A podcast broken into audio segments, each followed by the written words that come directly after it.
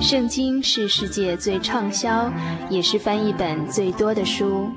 许多人因为这本书改变了他的价值观。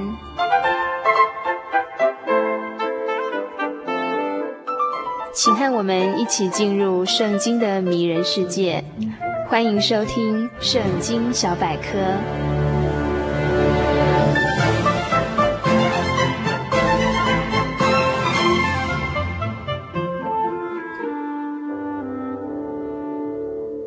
亲爱的朋友，大家平安！又到了圣经小百科这个单元。今天这个单元要与大家一起分享旧约经卷智慧书箴言第二十七章的内容。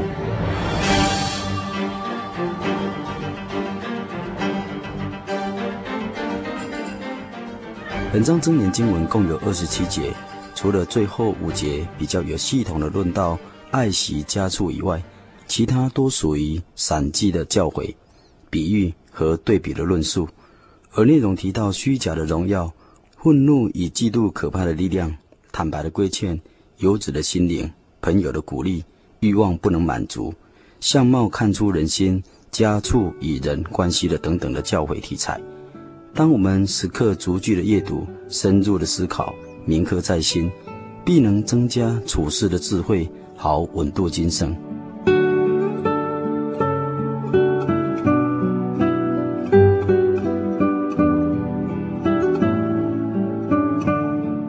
本章真言经文第一节到第九节的经文的意义内容是这样子说的：不要为明天夸口，因为你不知道每天所要发生的事情。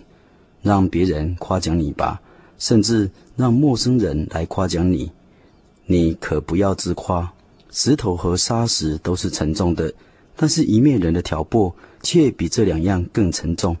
盛怒是残酷的，愤怒如一股狂澜，嫉妒就更难抵挡了。当面的责备胜过背地的爱情，朋友所加的创伤出于真诚，仇敌的亲吻却内藏诡诈。饱足的人拒绝蜂蜜，饥饿的人连苦涩的食物也觉得甘甜。离家漂泊的人就像离巢漂流的鸟儿，膏油和香料使人畅快，朋友的忠告也是如此。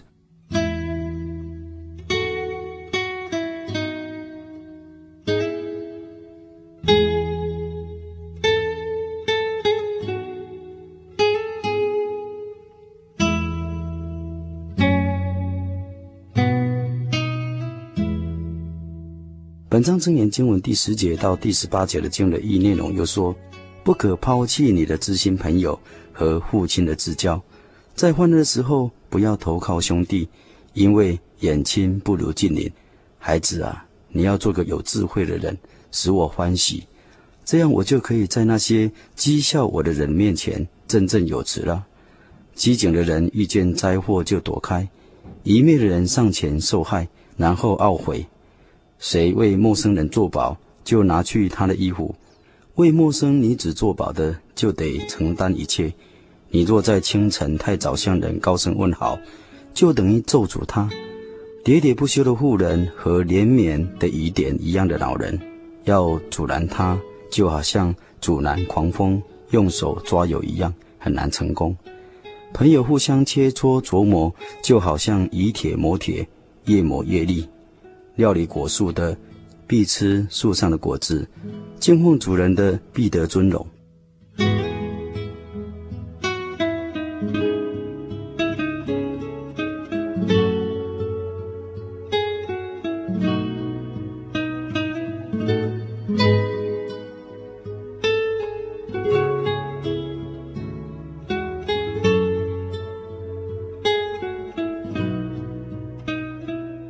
本章箴言经文第十九节到二十七节的经文的意义内容又说：水能反映人的相貌，人心也能反映他的为人。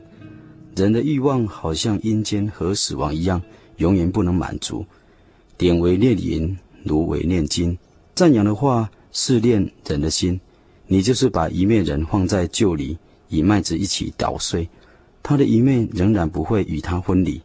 你要彻底认识你的羊。小心照料你的牲畜，因为钱财终有用尽的一天，冠冕也是万代长存的。甘草割去，新草就出现。山间的菜蔬也被收集起来。羊毛可以给你做衣服，卖羊的钱可以购买田地，羊奶也足够养活你一家和你的仆婢。以上是智慧书箴言第二十七章丰富的经文的意义内容前文。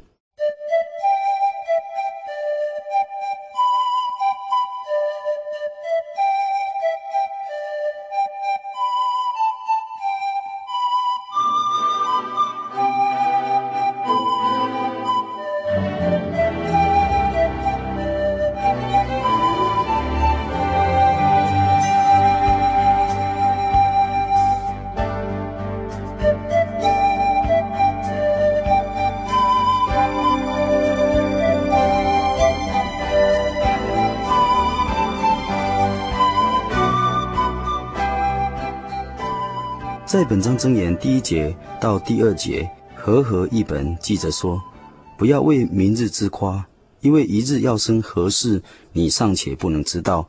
要别人夸奖你，不可用口自夸；等外人称赞你，不可用嘴自称。鼎为炼银，炉为炼金，人的称赞也试炼人心。明日是不能知道的日子，因为明日又有明日。”明日在一个人的身上是有不会来临的时候。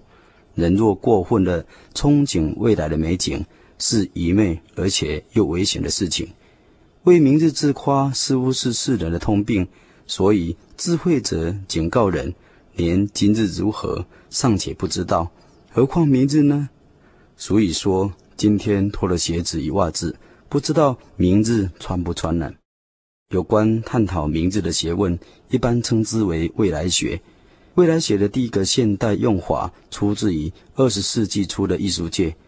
当时西欧有一派画家、诗人和雕塑家的崛起，他们自称未来派，并且拟了一套美学理论。到了一九六零年代，新的未来派兴起，长期性的预测如惊涛骇浪般的涌现出来。未来学的研究机构在所有工业社会里，有如雨后春笋般的出现。政府机构与学术团体设置种种智囊团与委员会，为他们社会的未来制作了各类的报告与脚本，好迎接美好灿烂的未来。这些组织比较著名的有法国计划委员的1985年委员会。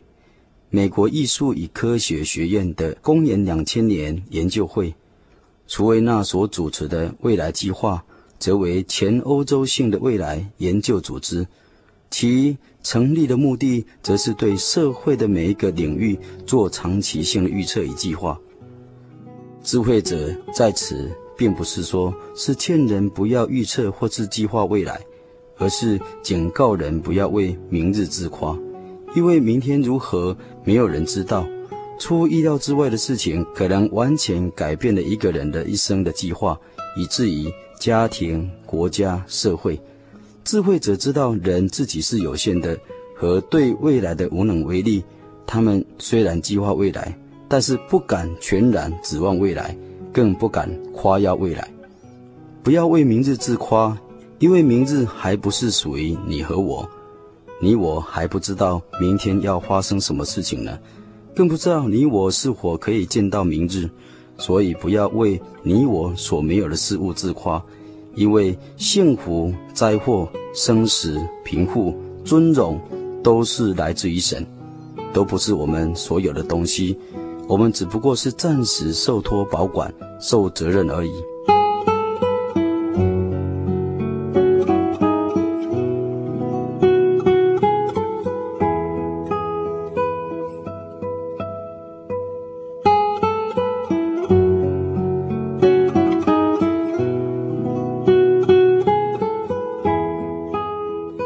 在新约圣经福音书上面，主耶稣讲了一个比喻说，有一个富有的人，因为田产非常的丰富，他心里暗想：我收藏农场的地方已经不够了，怎么办呢？不如把原有的谷仓拆掉，改建一座更大的，这样收藏农产的地方就够了。那时我就可以高枕无忧地对自己说：“灵魂啊，幸福的人啊，你拥有一切美好的东西，一生享用不尽啊！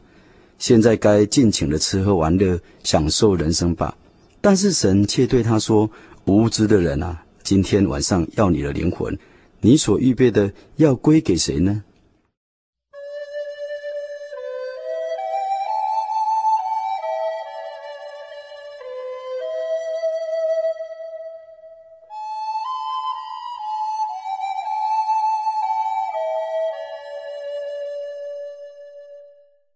一切，人生命无常，生命存留的主权是在乎神。使徒雅各也感叹地说：“很遗憾，你们大家有话说，今天、明天我们要往某城里去，在那里住一年，做买卖得利。其实明天如何，你们并不知道。你们的生命是什么呢？你们原来是一片云雾，出现很短的时间，就不见了。你们只当说。”主若是愿意，我们就可以活着，也可以做这个事情或做那个事情。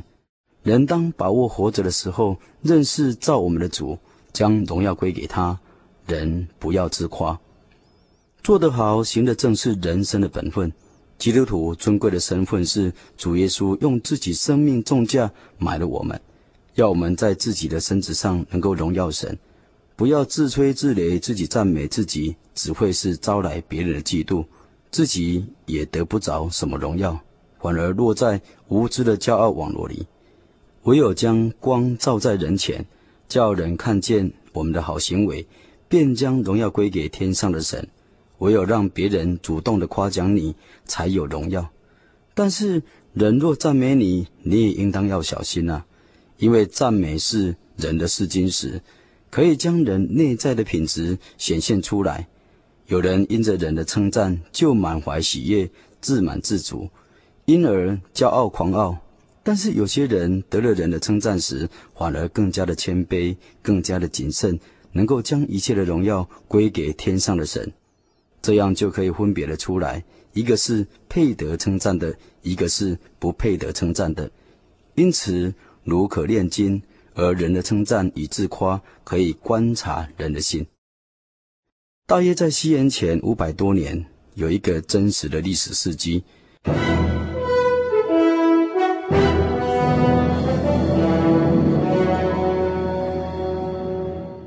古时候，中东地区有一个巴比伦帝国，这帝国是非常的强盛，所向无敌。国王的名字叫做尼布甲尼撒。有一天，尼布甲尼撒王他在巴比伦王宫的阳台上散步，赞叹地说：“这宏伟的巴比伦不是我凭着自己的大能建立为国都吗？用来显扬我尊荣的吗？”话都还没说完，天上就有声音对他说：“尼布甲尼撒王啊，有信息传给你，你的政权已经丧失了，你必被逐出宫，到荒郊与野兽为伍。”像牛一样的吃草七年，直到你认识管辖万国，随着自己的意思将政权赐给人的是至高的神。刹那间，那话便应验在尼布甲尼撒王的身上。于是他被逐出宫门，以草当作食物，饱受霜露侵害。他的头发就像鹰毛那样的长，指甲好像鸟的爪。王有一天自己见证说。七年过去了，我尼布甲尼撒仰天观望，我的神智恢复了，我便称颂、敬拜那至高的神，尊敬那永活者。神的政权永无穷尽，神的国度亘古长存。前地的人在他面前真是算不得什么。他在天君和世人中间，凭自己的意思行事，没有人能阻止，没有人能敢质问他说：“你为什么要这样行呢？”当我的神智恢复的时候，我的国度和尊荣也同时恢复。母氏臣仆都一同来朝见我，我重做一国之君，尊荣权势比以前更大。我要颂赞尊崇归荣耀给天上的主，因为他一切的行为都是正直公义的，他能贬低那行动骄傲的人。尼布甲尼撒这段真实的历史见证，便值得成为我们这国家政治、宗教团体、那些想自夸、受称赞人的见解。你有明天吗？明天你我将如何？我们都还不知道呢。但愿听友有时间再翻开智慧书箴言第二十七章，细细的品尝，就必尊重神，为荣耀给他。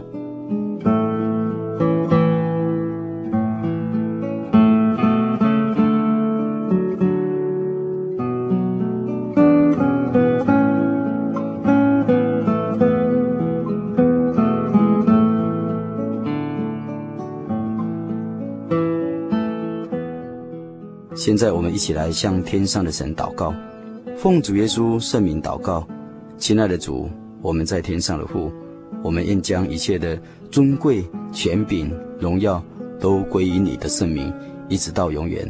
哈利路亚，阿门。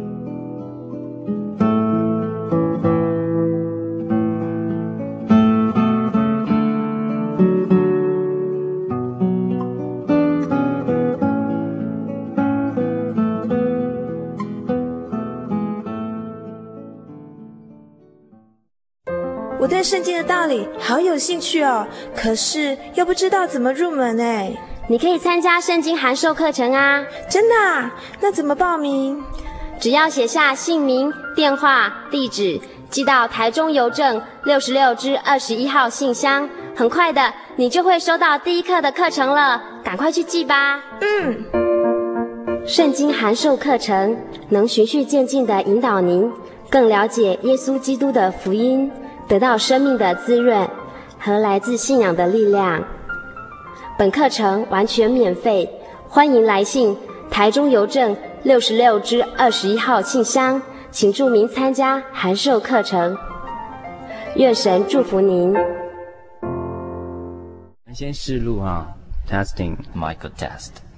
真耶稣教会全球福音资讯网，福音。好，开始。真耶稣教会全球福音资讯网网址是 www 点 tjc 点 org 点 tw，或是您有任何信仰上的疑问，可寄 email 信箱 tjcgitwn at ms 十九点 highnet 点 net，欢迎上网。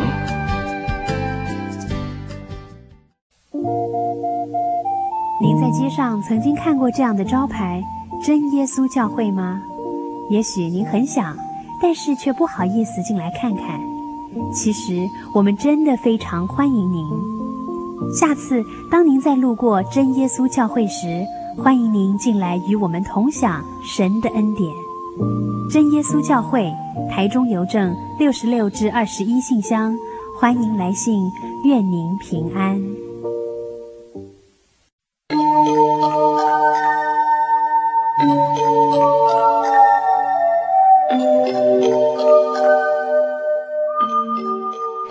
收听的是《心灵的游牧民族》，我是佩芝。短短一个小时的节目到这里又要接近尾声了。今天我们的节目中一共听了两个故事，分别是最一开始听的那个广播剧，我们暂且把它命名为《电影院人》这个广播剧。那另外一个就是目前大家都非常知道的一部电影，叫做《楚门的世界》。那我想哈，这两个故事其实它有一个共通点。就是这两个故事之中的男主角，他们都非常渴望走出他们眼前的世界。那其实我很想问问收音机旁边的听众朋友们，对于我们目前所处的世界，您还满意吗？或者是你也像楚门，或者是那个电影院人一样，发现有一个更美好的世界在外面等着你，然后你非常跃跃欲试的想要去接近那个世界？那我想，对于很多基督徒来说，呃，这些基督徒之所以活在这个世界有盼望，然后非常的喜乐，那是因为在他们心中有一个更美好的世界。那那个世界是超乎我们眼前所能想象、所能看到的。那心灵的游牧民族非常乐意跟大家一起寻找这样的世界。节目最后还是要提醒所有听众朋友，如果您对本集的节目有兴趣的话，欢迎来信索取。那来信请寄到台中邮政六十六支二十一号信箱，或是传真到零四二四三六九六八。我们还是非常欢迎、非常期待所有听众朋友们的来信哦。预祝朋友们在未来的一个礼拜里都能健康快乐。我们下周再见。平安，给我个方向。